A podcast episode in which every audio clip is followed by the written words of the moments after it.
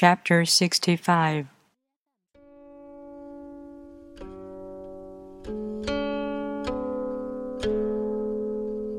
The Asian master didn't try to educate the people, but kindly taught them to not know.